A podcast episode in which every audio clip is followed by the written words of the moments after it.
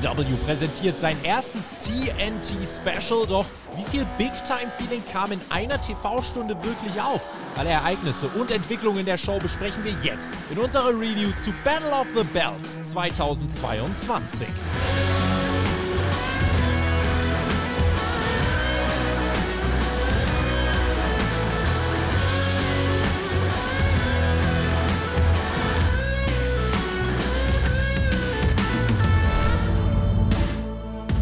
Alle guten Dinge sind drei. AEW TV-Events diese Woche, drei Stück. Reviews diese Woche, drei Stück. Dynamite, Rampage äh, auf Patreon und dann eben hier Battle of the Belts und auch immer dieselben drei Buchstaben, die all das für euch hier reviewed haben. Ihr hört den Spotfight Wrestling Podcast. Mein Name ist Tobi und an meiner Seite, um über dieses erste TNT-Special zu sprechen, ist natürlich unsere Deathmatch-Legende. Zehn Jahre stand er selbst im Ring und schaut mit uns heute genau hin und liefert seine Einschätzung. Alexander Bedranowski, aka Thumbtack Jack und zusammen sind wir Team TJT.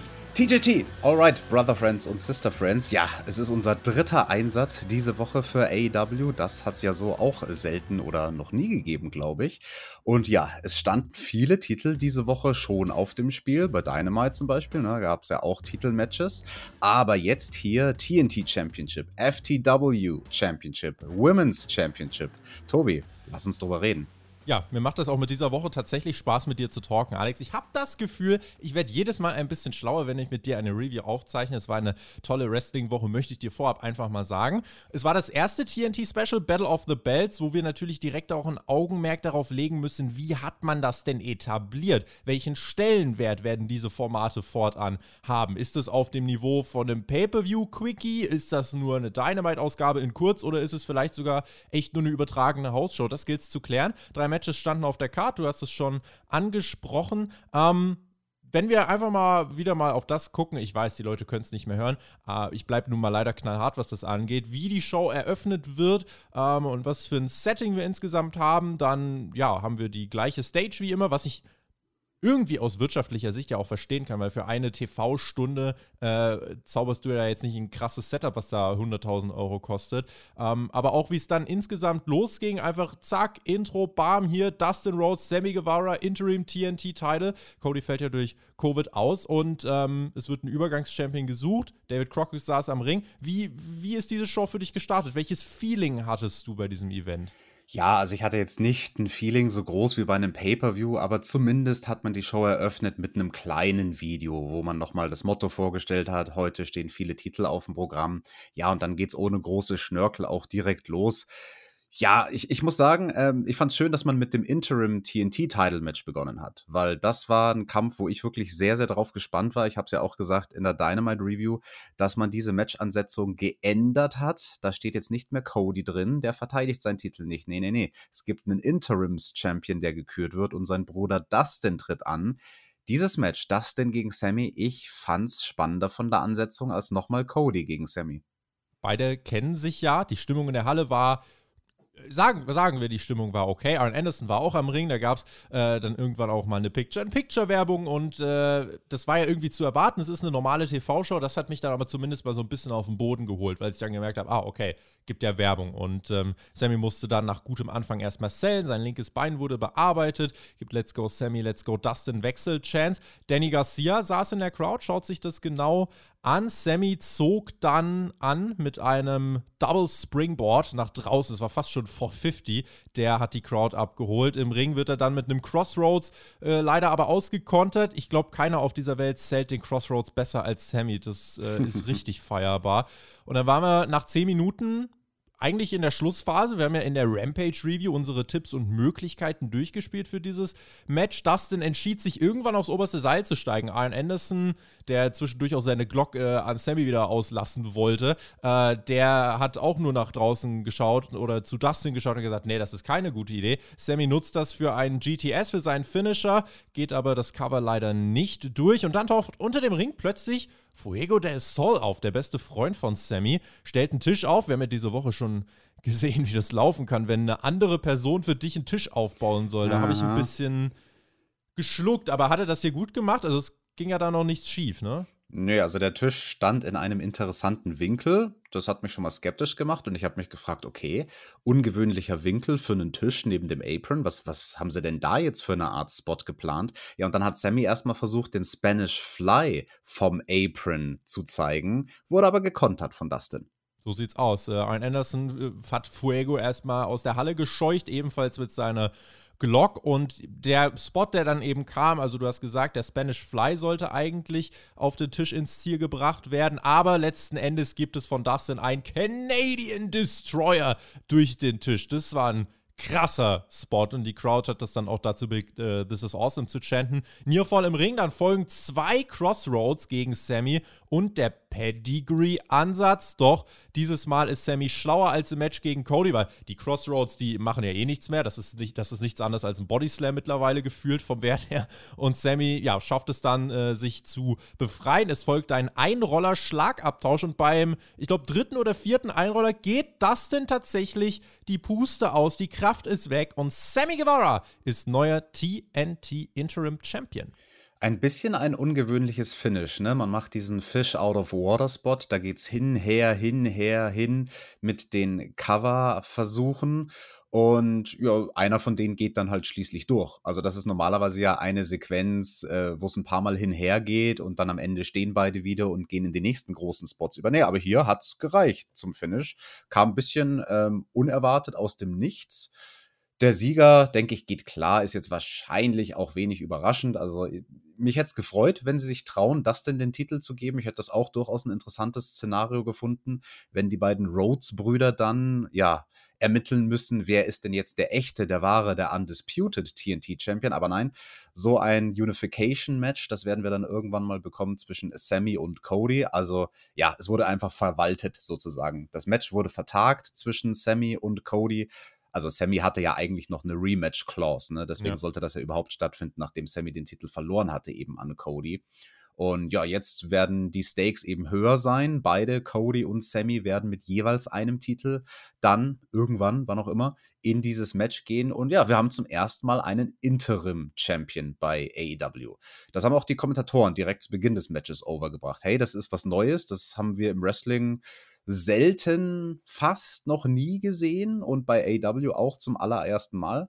Ist durchaus eine interessante Geschichte. Und zu dem Match selbst, ja, es war so ein bisschen die Story von dem smarten, erfahrenen Hasen Dustin gegen den deutlich schnelleren, jüngeren Sammy Guevara. Also du hast auch gesagt, am Ende, man könnte das Finish interpretieren als Dustin ist dann einfach die Puste ausgegangen Ne, damit hat man ja auch schon zu Beginn des Matches gespielt. Da haben sie das ganz, ganz schön etabliert, dass Dustin einfach schlauer wresteln muss als Sammy, weil er mit der Geschwindigkeit nicht mithalten kann. Und selbst wenn Dustin dann mal zu Matchbeginn versucht hat, irgendwelche schnellen Aktionen zu bringen, wie zum Beispiel seinen Snap Power Slam, dann hält sich Sammy einfach an den Seilen fest, springt schnell in La Magistral, während Dustin noch in der perfekten Position dazu ist. Und Sammy war immer so einen Schritt schneller als Dustin zu Beginn des Matches. Das haben sie, finde ich, schön etabliert, die Match-Story. Und ansonsten fand ich es auch sehr schön, dass sie zweimal gespielt haben mit dem Stilmittel eines Ten-Counts. Weil bei so einem Titelmatch, wenn keiner der Champion ist, bevor das Match beginnt, kannst du gewinnen durch Countout und dann gehört dir dieser Interim-Title. Mhm. Anders als bei einem normalen Titelmatch. Ne? Wenn du beim normalen Titelmatch äh, ausgezählt wirst, kannst du damit nicht den Titel gewinnen, falls du ihn noch nicht hast. Und hier hatte halt noch keiner den Titel. Deswegen, das war clever. Das war clever, dass sie damit den Countouts gespielt haben in diesem Match. Und insgesamt hat mir das sehr, sehr gut gefallen. Also, ähm, ich würde jetzt schon mal vorweggreifen und sagen, das war mein Match of the Night. Das hat mir wirklich richtig gut gefallen. Und ja, auch, auch clever war die Geschichte mit dem Double Springboard, das hast du angesprochen, ne? Ähm, Sammy springt diesen Double Springboard aus dem Ring in so eine Swanton Bomb auf den stehenden Dustin, rollt ihn wieder in den Ring und versucht dann nochmal so ein Double Springboard in den Cody Cutter, auch äh, nicht random, dass Sammy diese Aktion versucht hat. Und dabei wurde er dann eben gekontert, weil er dann zu oft dieselbe Aktion versucht hat. Zwischendrin hat man das auch noch eingebaut, dass Sammys Knie ein bisschen angeschlagen ist, ne, bei diesen Double Springboards. Die Kommentatoren haben dann immer ganz schön overgebracht, ja, sein, sein Knie wackelt, er kann schon diese Springboards kaum gerade ausführen. Also da waren viele, viele Details drin in diesem Match und das hat nochmal mehr delivered, als ich im Vorfeld erwartet hätte. Und ich hatte schon erwartet, dass es ein sehr gutes Match werden wird.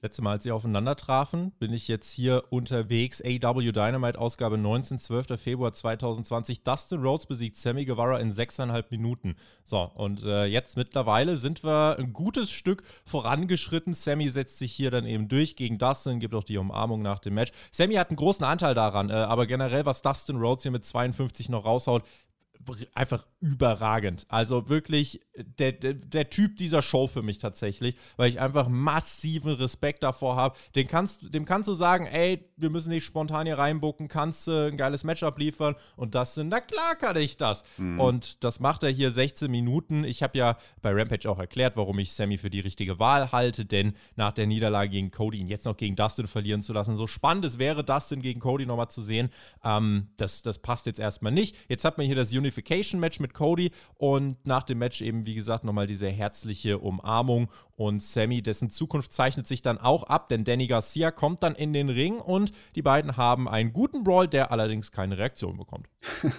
ja, well, woran lag das? Lag das an Danny Garcia oder lag das daran, dass einfach das Programm von den beiden gegeneinander erst noch weiter etabliert werden muss und vielleicht noch nicht ganz over ist. Wir können ja so viel verraten. Es wurde dann auch direkt ein Titelmatch announced zwischen den beiden. Ne? Das werden wir dann Richtig. bekommen bei Dynamite. Also Sammy wird sich jetzt weiterhin quasi als der Fighting Champion zeigen. Und ja, da gab es ja dann auch direkt, als wir aus der Werbung kamen, ein Interview mit ihm backstage. Richtig, wo er gesagt hat, bei diesem Titel hier ging es immer um Open Challenges. Ich lasse mir den Moment von dir nicht ruinieren, Danny Garcia. Also hier Du hast deinen Shot und wir sehen uns dann am Mittwoch. Ich finde es ja eigentlich die Möglichkeit auch ganz geil. Wir könnten ja, wenn Cody jetzt dann in ein, zwei Wochen oder so wieder da sein sollte, könnten wir auch künftig sagen, so, Cody sagt, nee, ich will jetzt auch eine Open Challenge machen. Dann gibt es als Opener eine TNT-Title Open Challenge, als Main Event eine TNT-Title Open Challenge. Oh. Und die versuchen sich gegenseitig zu übertrumpfen. Und dann stell dir mal irgendwie, dann hast du einfach super viele kreative Möglichkeiten. Das kann so weit gehen,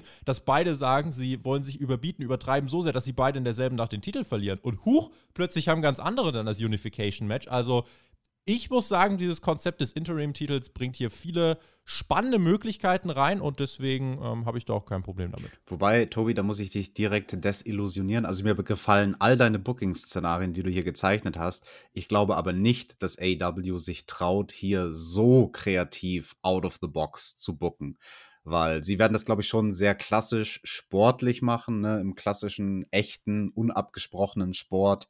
Da ist äh, ein Interim-Titel natürlich dann immer beendet ab dem Moment, wo der Champion wieder einsatzfähig ist. Also du hast sowas eigentlich im Sport gar nicht, dass äh, der Interim-Champion und der ursprüngliche Champion gleichzeitig ihre Titel verteidigen. Aber ich finde es geil. Also ich fände es eine geile Idee.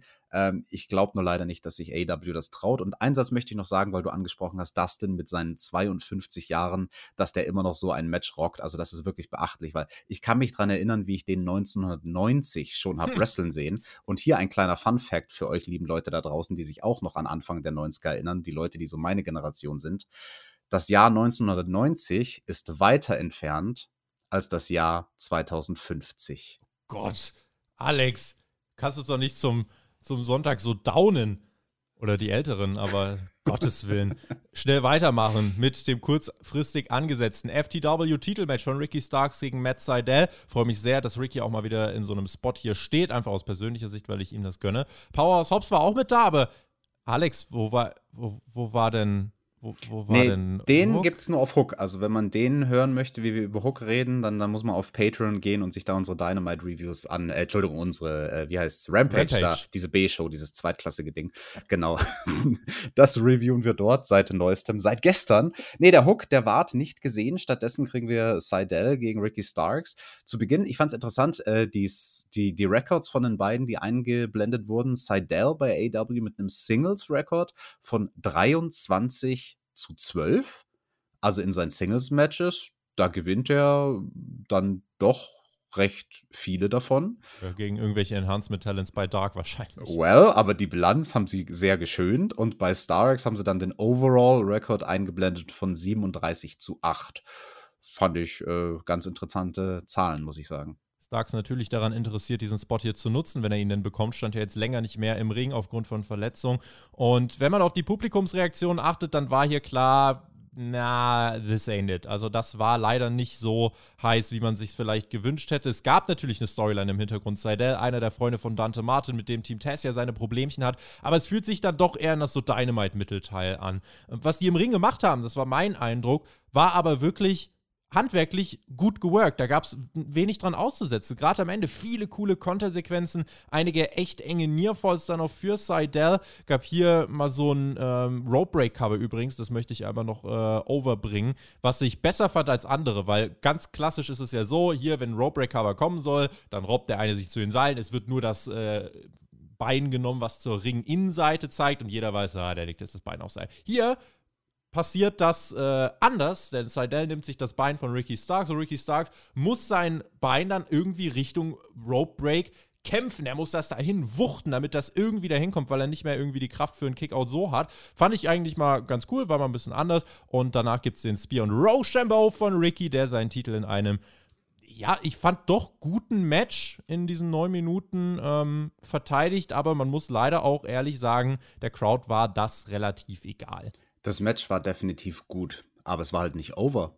Das war das Problem. Also ja. die Fans hat es einfach nicht groß interessiert. Ne? Da waren halt zwei gute Mechanics am Werk, zwei Wrestler, die rein vom Handwerk her genau wissen, was sie tun. Und das hatte alles Hand und Fuß und alle Aktionen und Konter und die ganze Psychologie von dem Match war schön und hat gestimmt. Nur war halt die Ansetzung an sich nicht over und äh, Mai, es geht um diesen FTW-Titel. Es ist ein nicht anerkannter Titel. Wir haben es in der Dynamite Review gesagt, als dieses Match announced wurde. Kann man schon machen, kann man jetzt schon bei Battle of the Bells auf die Karte hauen. Ja, jetzt, wo ich es umgesetzt gesehen habe, ähm, das Problem war halt einfach, es hat keinen gejuckt. Also dieser Titel juckt keinen und davon abgesehen hat auch keiner, glaube ich, vermutet, dass auch nur der Hauch einer Chance besteht, dass Matt Seidel mhm. dieses Match und damit diesen Titel gewinnt. Was, was hätte er denn davon? Also, ja. wie würde denn die Story davon profitieren, wenn Seidel jetzt als FTW-Champion hier rausgeht? Und ja, es gab den Background, hast du schon angesprochen, ne? Seidel, ein ehemaliger Weggefährte von dem Typen, Dante Martin, mit dem Teen Taz jetzt ein Problem hat das ist aber auch irgendwie so ein bisschen random. So, yo, wa warum will ich einen quasi ehemaligen Freund hauen von dem, mit dem ich aktuell ein Problem habe? Ist ein als bisschen. Zeichen. Ja, so als Zeichen, so, haha, guck mal, ich habe deinen Ex-Mentor weggekloppt. Gut, ja. Nach dem Match ähm, hat man ja dann interessanterweise auch Starks und Dante Martin auseinandergehalten, weil der Dante Martin, der kam ja dann noch und Richtig. hat sich aber mit Hobbs angelegt. Genau, also nach dem Match attackieren Hobbs und Starks zusammen Seidel. Lee Moriarty kommt heraus, bekommt leider wirklich 0,0 Reaktion. Die Leute haben absolut keine Ahnung, wer das ist. Gibt einen fetten Lariat auch ins Gesicht, also denken sich die Leute, das müssen wir scheinbar auch nicht wissen. Und dann kommt Dante Martin raus, den kennen dann schon ein paar mehr. Kudos AEW und die äh, ja, Brawl-Sequenz dann mit Powers Hobbs sollte folgen als ja, äh, Vorschau für AEW Dynamite. Das hier zeigt für mich dann auch eigentlich ganz gut, was diese Special Events sind gute Matches, die aber jetzt nicht maximal wichtig sind und eigentlich auch mehr oder weniger nur dazu beitragen, Dynamite aufzubauen, äh, anstatt an sich selbst ein Peak zu sein. Das vielleicht so als kleines vorgezogenes Fazit. Ja, das hast du ganz gut analysiert. Main Event da sind wir schon. Britt Baker gegen Riho. Und hier gab es doch noch mal ein waschechtes Videopaket. So, und dann gibt es auch mal Spotlight auf den Ringrichter. Und hier wird dann gesagt, auch wenn das Match länger geht als bis zum eigentlichen Ende der Sendung, wir bleiben drauf, bis es vorbei ist. So Ach, wichtig ist das. es gibt ob. Feuerwerk für Britt. Und ich würde behaupten, Alex, diese Frau fühlte sich zu diesem Zeitpunkt tatsächlich auch von der Reaktion her wie der größte Star dieser Show an. Was auch berechtigterweise dann heißt, dass sie folgerichtig im Main Event steht. Ja, volle Zustimmung in allen Punkten. Also Britt Baker ist over, der Charakter ist over. Sie als Championess funktioniert einfach gut und ihre beiden Mädels, die Jamie Hater und Rebel, ähm, ne, die, die sind ja auch Teil von diesem Act und die sollten ja auch durchaus in diesem Match dann eine entscheidende Rolle spielen. Ha, Viele Rollen sollten sie spielen. Ähm, bei Rampage holte sich Riho ja in einem Tag-Team-Match einen Pin gegen Jamie Hater. Das wiederum sorgte für Dissens zwischen Hater und Baker, die eben da in einem Team waren. Britt war sauer und auch hier knisterte es etwas. Und Rio hat es auch ein wenig mit Ablenkung von Reba und Hater zu tun. Ein wenig ist gut. Kann sich äh, Britt zumindest erstmal jetzt nicht beschweren. Und dann meint Jamie, hier, schau mal, lass mal einen Tisch aufstellen. Und dann arbeiten sie zusammen, um diesen aufzubauen. Aber das bringt Rio auf den Plan, die den Tisch als Rampe benutzt für einen Dropkick gegen Jamie Hater. Mhm. Cooler Spot, aber also ich habe erst äh, so ein bisschen überlegt, puh, nicht, dass der Tisch dann irgendwie bricht, aber mit einem Fliegengewicht wie Riho äh, ist da eigentlich alles sauber. Ja, definitiv. Der Spot hat funktioniert und ich kann mir gut vorstellen, dass das der Jamie Hater durchaus wehgetan hat. Jetzt gar nicht mal so im Gesicht vom Dropkick, wo sie getroffen wurde, sondern der Tisch mit seiner Kante mhm. und Riho als Gewicht obendrauf ist halt dann so voll auf ihrem Knöchel gelandet. Also sie hat den, ihr, ihr, ihr Bein nicht rechtzeitig unter dem Tisch rausgezogen bekommen. Und das sah schon ein bisschen fies aus. Also ich kann da aus eigener Erfahrung sprechen. Ich hatte auch schon so Spots, wo dann Gegner mit einer Leiter auf meinem Knöchel landet und du kriegst halt dann deinen Fuß nicht mehr rausgezogen. Und sowas kann echt mies wehtun aber scheint ja hier ohne äh, Verletzung äh, vonstatten gegangen zu sein, was nicht selbstverständlich ist diese Woche bei AW mit Tischspots. Aber mhm. nein, cleverer Tischspot und direkt davor hatte sie ja kurz, also Rio hatte dann kurz Britt Baker ähm, außer Gefecht gesetzt für ein paar Sekunden mit einem Dragon Suplex außerhalb vom Ring auf die Matten. Also, das fand mhm. ich auch nicht so ganz äh, random. Das, das müssen wir schon erwähnen. Das war schon auch ein heftiger Spot.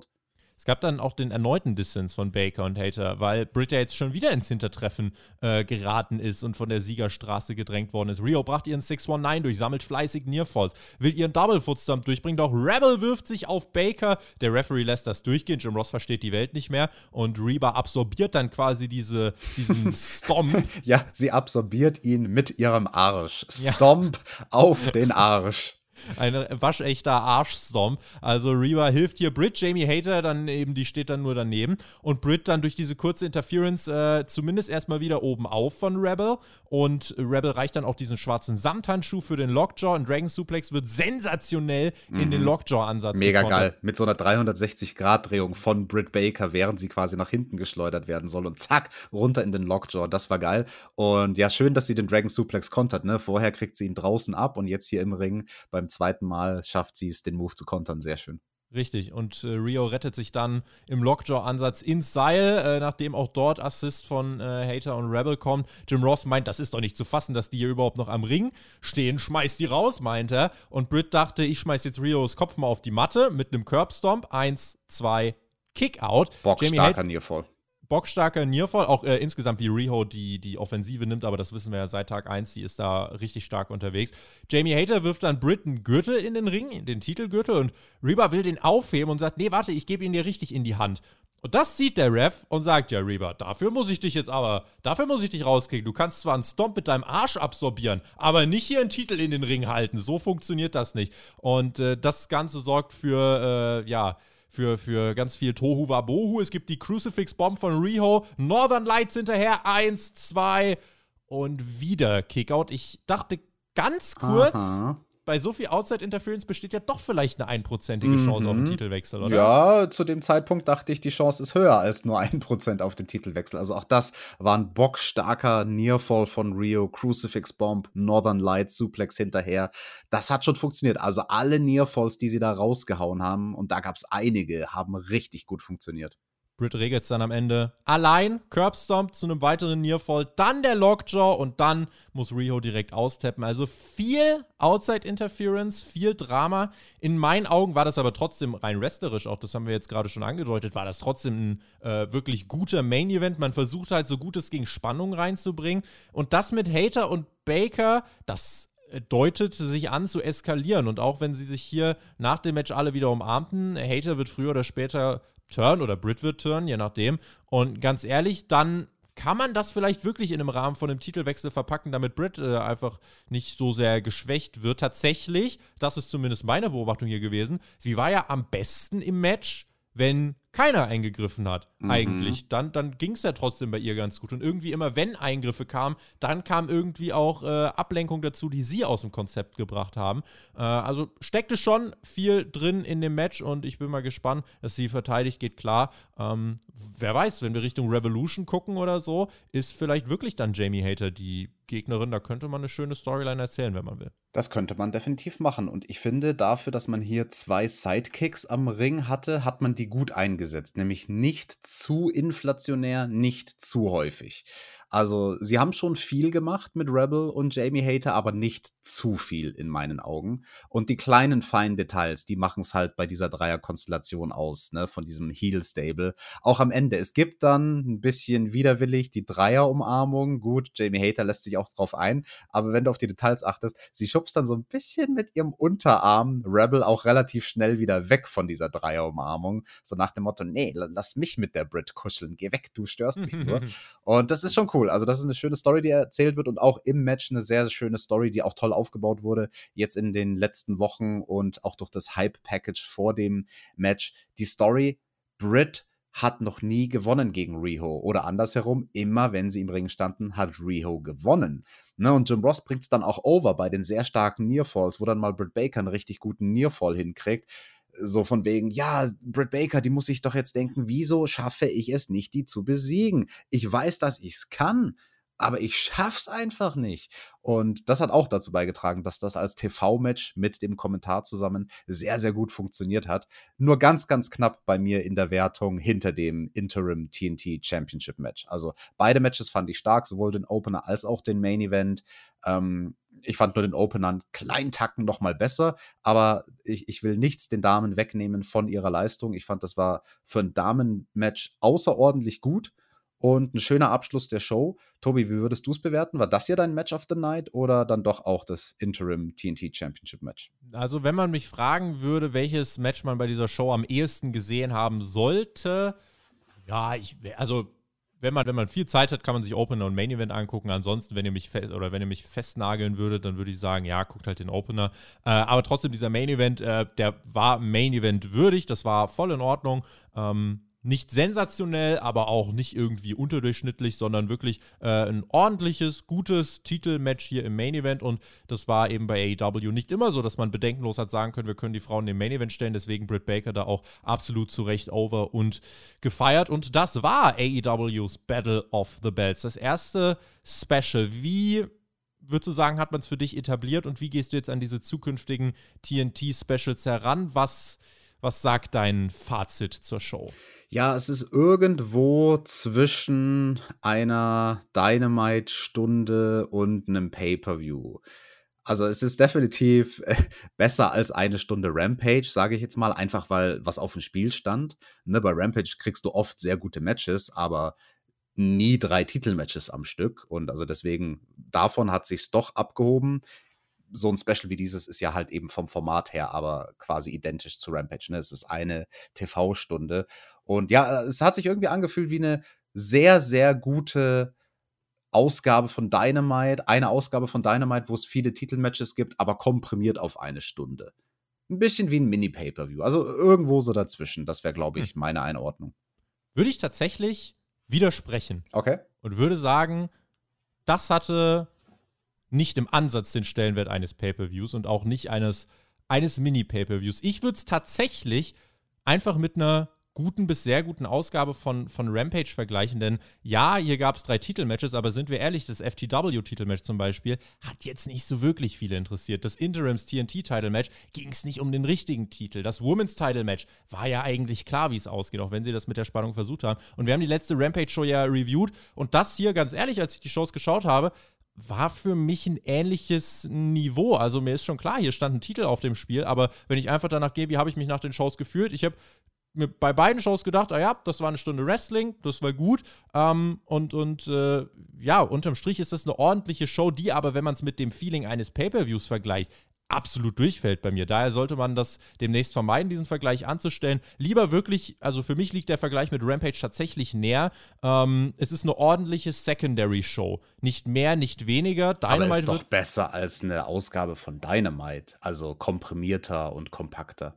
Ich finde tatsächlich, hiermit wird ja Dynamite aufgebaut. Also vom Stellenwert her Dynamite ist die Show, worauf das Special hier hingearbeitet hat. Also sowohl im FTW-Titelmatch als auch mit dem Interims TNT-Title-Match. Deswegen, äh, natürlich, eine Stunde ist kürzer als zwei Stunden, aber eine Dynamite-Ausgabe teilweise kann bei mir mehr Big-Time-Feeling versprühen ähm, als das. Wie gesagt, wenn ihr mich fragt, welches Match müsst ihr sehen, Vielleicht den Opener und wenn ihr viel Zeit habt, wie gesagt, noch den Main Event. Aber äh, ansonsten, ja, würde ich jetzt trotzdem sagen, das ist eine ordentliche Secondary Show. Aber ähm, ja, so können die Meinungen auseinandergehen und so könnt ihr uns natürlich jetzt auch mal eure Meinung dazu äh, in, die, in die Kommentare schreiben. Bin da sehr gespannt, was dann bei euch da hängen bleibt. So, und damit würde ich sagen, können wir den Deckel drauf machen auf diese Review. Ihr könnt auch auf www.spotfight.de eine Schulnote verteilen. Wenn ich bei Rampage eine 2 Minus gegeben habe, dann gebe ich hier, glaube ich, auch eine 2 Minus. Und ähm, damit der Deckel drauf. By the way, auch an den Tippspielgewinner von Day One, den guten Nils. Wir haben deine Nachricht nicht vergessen. Die wird zu Beginn der nächsten Dynamite